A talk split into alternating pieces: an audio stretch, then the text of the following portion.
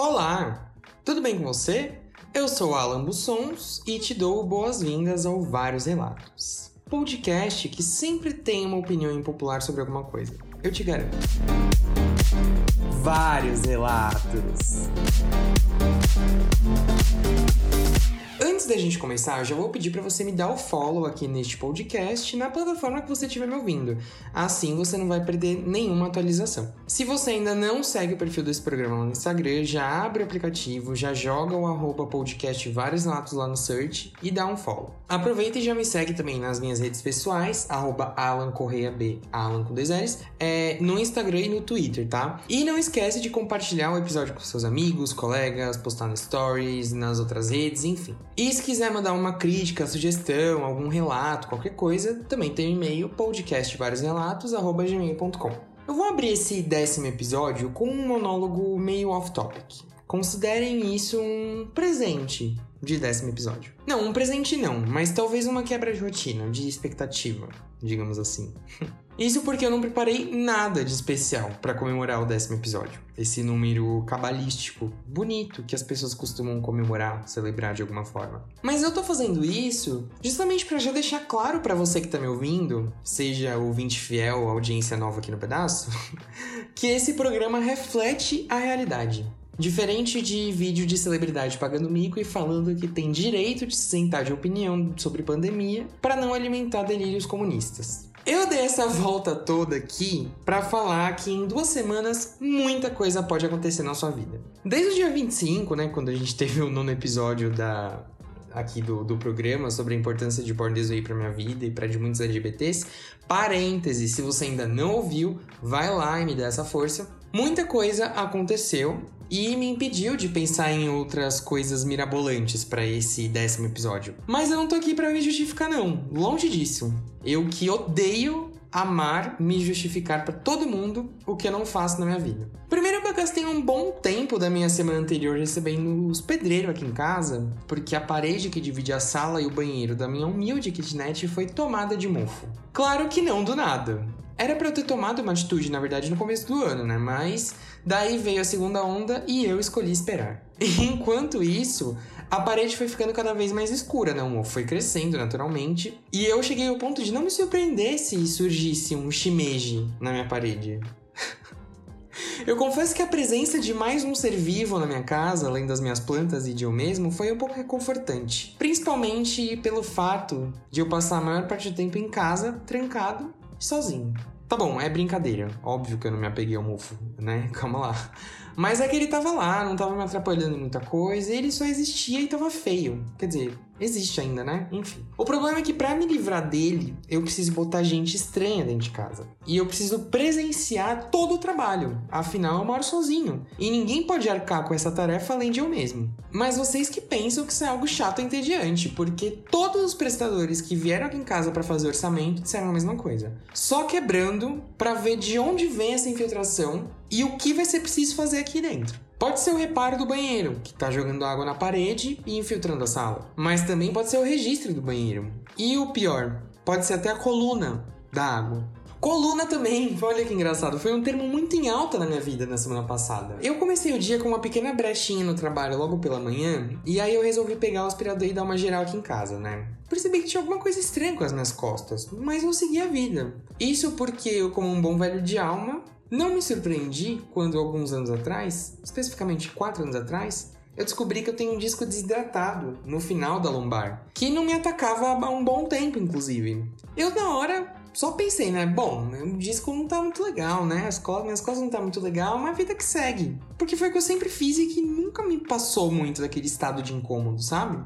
Até que na hora que eu fui tacar uma mera cândida no box do chuveiro, eu não voltei mais. A minha coluna travou. A sensação era como se tivesse uma pinça puxando meu nervo e não tinha uma posição que passasse essa dor. Constante. Eu fui quase me rastejando pra cama. Eu tomei um Dorflex, deitei 10 minutos, achando que isso ia resolver alguma coisa. Eu não conseguia mover um milímetro do meu corpo sem que a porra da minha coluna pinçasse. Até que eu me levantei para ver como é que eu ia reagir, como é que o meu corpo ia responder. Respondeu, não me deixando chegar nem no banheiro. A humilhação foi muito grande, gente. Eu não sei se eu consigo descrever a cena, mas eu vou tentar. Pensa. Eu com uma mão na parede, me escorando para tentar voltar pra cama e para não cair no chão. E a outra nas costas, bem onde estava doendo, na esperança de que fosse ajudar em algo naquele momento. Tava curvado, sem conseguir andar direito. Eu demorei tipo uns dois minutos para deitar naquela cama. E, e, assim, não é dois minutos pra, pra, Assim, é literalmente dois minutos para chegar na cama e tentar encontrar um jeito de deitar nela sem que desse uma pinçada de novo na minha coluna. Eu ingênuo, né? Também pensando que todo esse cuidado ia me poupar de sentir isso novamente. Mas não me poupou. Pobre de mim. Resumo da ópera, pra gente pular logo esse tópico. Eu fui parar no hospital, eu acabei sendo dopado para melhorar. Eu precisei agendar um ortopedista para ver o que de fato rolou, né? Mas só para tranquilizar vocês, assim, eu tô bem agora, uma semana depois já. Quer dizer, quando você tá ouvindo isso é no mínimo 10 dias depois. Mas eu tô bem, eu tô sem dor já, já tô com encaminhamento de exame que eu preciso fazer e ver qual é o problema exato. Mas parece mais ser uma contratura muscular, uma questão muscular que tava forçando a minha coluna do que uma hernia em si ou o próprio disco desidratado que eu falei que atacou. Podia ser também pelo fato de carregar o peso de ser uma grande gostosa, mas eu acredito que infelizmente seja mais o fato de estar me tornando uma Kakura. Kakura também, porque essa semana, olha só, eu percebi que eu de fato sou uma, ou pelo menos eu tô me tornando, no que se refere à música. Bom, vocês com certeza devem ter ouvido falar dessa tal de Olivia Rodrigo, né? Você pode não saber nada sobre ela, nem ter ouvido nenhuma música dela e nem saber que ela é uma cantora. Mas eu acho que você deve ter ouvido esse nome, né? Não é muito difícil você ter ouvido esse nome né? Porque falaram tanto dessa menina, mas enfim. A Olivia Rodrigo é uma artista que ela apareceu no começo do ano com uma música chamada Driver's License, que é tipo carteira de motorista, que quebrou vários recordes, né? Morou no primeiro lugar na parada americana e meio que no começo ninguém entendeu o hype dessa mina, né? Tipo, como que eu mesmo não entendi? Como que essa música Água com Açúcar tá fazendo esse buzz todo? Tipo, hum, Sabe? E os memes eu não preciso nem dizer, né? O pessoal falando que foi. Que, que era lavagem de dinheiro, que foi uma, um projeto do TikTok, enfim. Isso só pra falar do que eu lembro de cabeça, porque o povo infernizou a menina, coitada. E realmente até hoje eu ouço aquela música e, e não me traz nada. Eu não consigo entender de onde veio isso. Eu e as Kakura do Twitter tudo pensando, né? Nossa, Hoje em dia qualquer coisa faz sucesso, né? Porque na minha época. Bom, eu vou parar por aqui porque acho que eu não preciso continuar. Eu penso só que, tipo, 10 anos atrás, o top 10 da Billboard tinha Katy Perry, Lady Gaga, J-Lo, Britney, que mais? Mas aí veio Sour, que é o disco de estreia dela que ela lançou faz umas duas ou três semanas por aí. E aí a gente meio que começou a entender a que ela veio. Eu vi muita gente que nem é tão ligado nesse mundinho pop, gente mais velha também ouvindo e gostando, dizendo que era um disco ótimo e tal, mas que era muito linguagem de jovem, né? Muito mundinho jovem e tal. E veio aí mesmo, né, galera? A moça desentortou o nariz de muita gente, inclusive o meu. É, eu, por um tempo, segui com a minha opinião impopular, inclusive, de que a moça era superestimada, de que era só mais uma fazendo música comercial e sendo alçada mesmo, né, nesse ponto de, meu Deus, que prodígio. Quando, achava eu, ela só tava entregando mais do mesmo. Até que meio que a conta gosto, assim, eu dei o play nesse disco e eu na hora. Não, brincadeiras à parte, na verdade. Eu quebrei a minha resistência que eu tinha com ela. Era um preconceito mesmo, sabe? E eu consegui ouvir de coração aberto o que a moça tinha a dizer. E eu comecei a lembrar que uns 8 anos atrás, provavelmente muita Kakura de 24 anos na época torceu o nariz pra Lorde quando ela roubou a cena com Royals e com Pure Heroin, o disco de estreia dela. Ainda mais também quando ela tombou o Roar no, no Grammy 2014, né? Merecido, vai, gente. Ou quando, sei lá, uma Kakura de 24 anos em 2008 achava que a Lady Gaga era uma One Hit Wonder, que ela tava fazendo farofa entregando mais do mesmo. Enquanto a artista de verdade era Janet Jackson, era Mariah, era Britney. Enfim, vocês entenderam o que eu tô falando, né? O que importa é que agora eu tô aqui, escrevendo o roteiro deste episódio que você tá ouvindo agora, enquanto o Sour tá tocando no meu Spotify. A vida, né, amigos? Mas hoje a gente não vai falar sobre mudar de opinião ou sobre preconceitos na raiz da palavra. A gente vai falar sobre opiniões impopulares, coisas que a gente acha superestimada. Sobre aquela série que todo mundo vê e você detesta, aquele artista que todo mundo ouve, mas você não aguenta ouvir falar. Sobre aquela comida que todo mundo se esbalda e acha maravilhoso e você acha uma grande porcaria. Sobre aquela coisa que quando você fala que não gosta, as pessoas viram para você e falam: Como assim você não gosta disso? E pela primeira vez eu não vou fazer nenhuma introdução com o meu ponto de vista, porque primeiro já falei demais, e segundo, eu vou usar os comentários da audiência para dar minha opinião enquanto gay quando for necessário. Então eu abri uma caixinha lá no meu Instagram perguntando as opiniões impopulares da galera para comentar aqui. E eu confesso que eu fiquei abismado com os gostos pessoais de, de alguns seres aqui e vocês vão me entender. E eu vou sim fazer juízo de valor nesse programa, porque esse programa é meu e eu não sou a isentona do pedaço como certos artistas. Então bora começar aqui essa bagaça logo antes que eu perca mais atenção, que eu acho que metade aí já foi embora. Friends. Não consigo entender a comoção da galera com esses inimigos do entretenimento. Eu era a pessoa que não entendia o frição da galera com Friends. Como que pode esse pessoal ser tão obcecado, né, por um negócio que acabou, sei lá, 15 anos atrás? Isso porque eu sou cheio de amigo que é fã de Friends e que vivia me falando que eu tinha que ver. Até que eu comecei a ver de fato, né? E aí eu entendi a questão.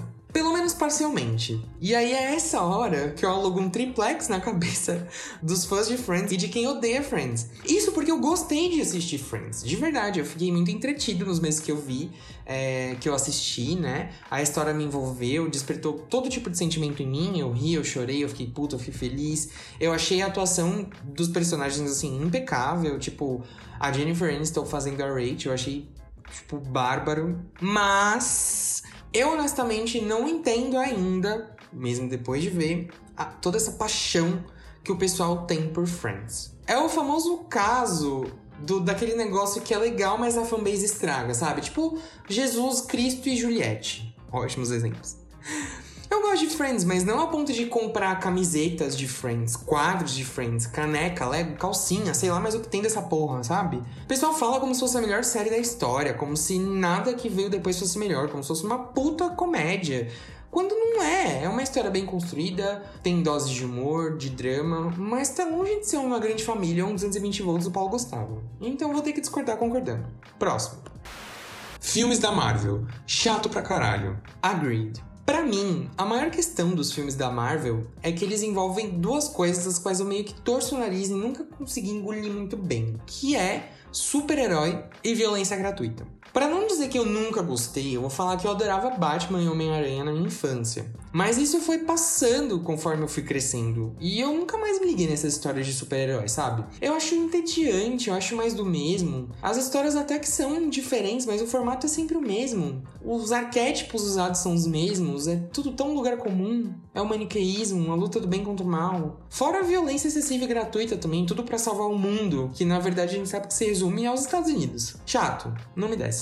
E ainda não é democrático, né? Porque é confuso pra caralho se você quer começar a assistir e entender do, desse universo. São 10 mil filmes que são divididos em parte 1, 2 e 3 e você ainda tem que saber o que é da Marvel, o que é DC, aí tem a rivalidade entre os dois. Você sabe a diferença? Porque eu não sei. Ai, gente, até cansou esse assunto.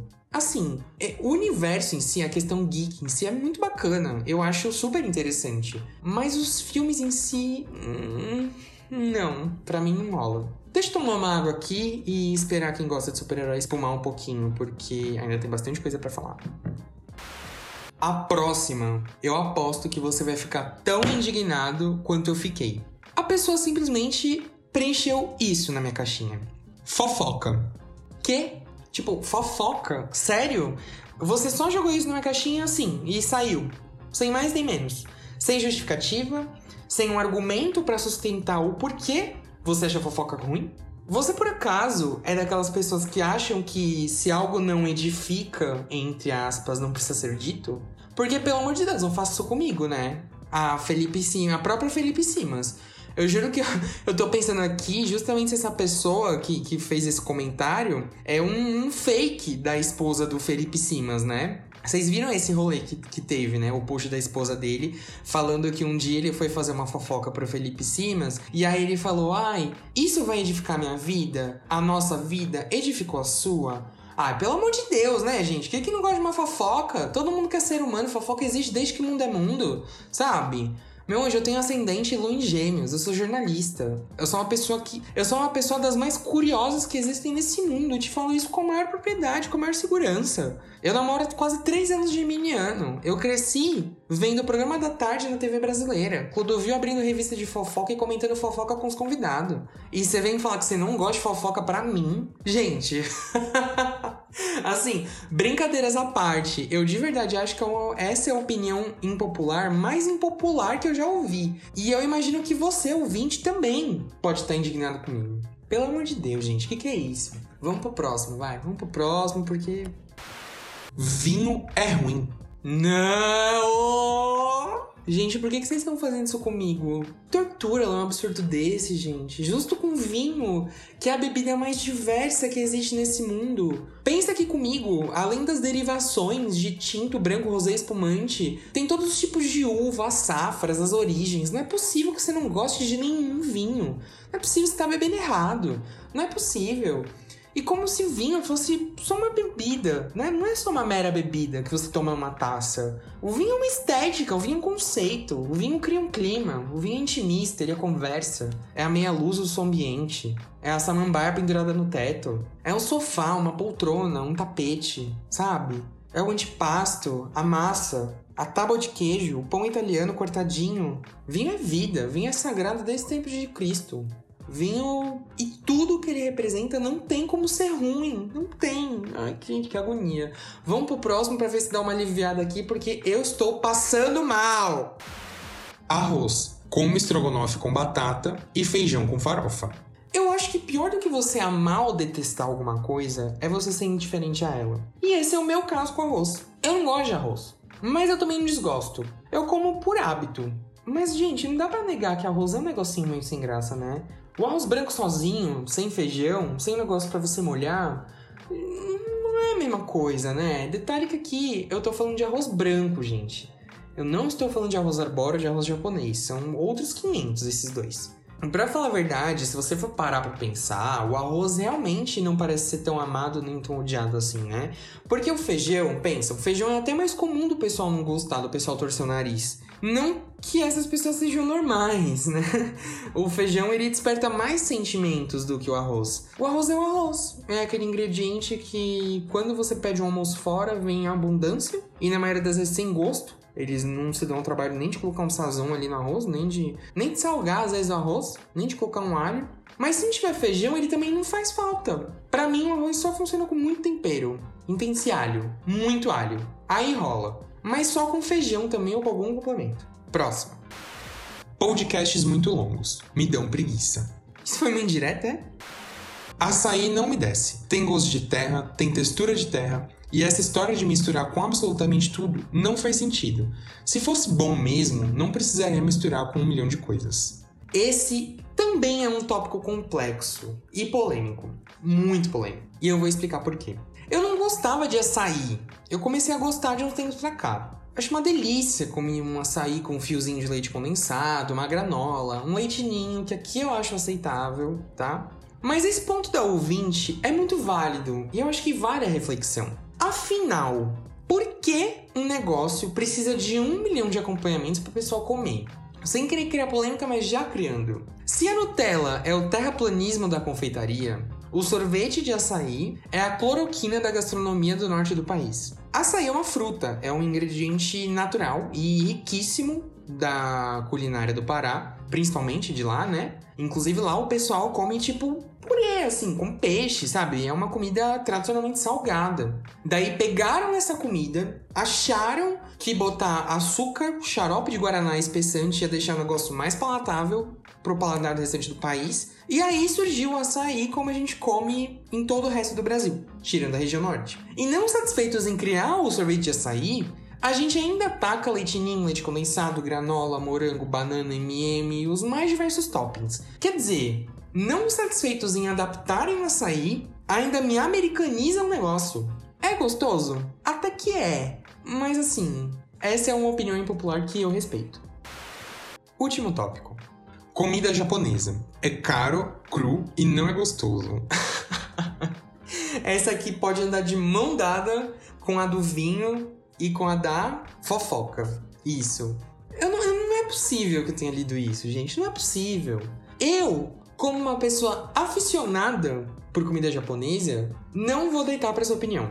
Gente, tem coisa mais delícia que um rodíziozinho de japa? Um sashimizinho ali bem cortadinho, um gengibrinho rosa junto, aquela xoxada que você dá no molho, no, no shoyu e come, aquele belo hot roll com tare, com cebolinha, que deleite, que prazer. Você não sabe o que é comer um uramaki de salmão com cream cheese, um joe com salmão fresquinho. Aff. Se um dia japonês errou, foi tentando acertar. Ou errou sendo caro mesmo, no caso.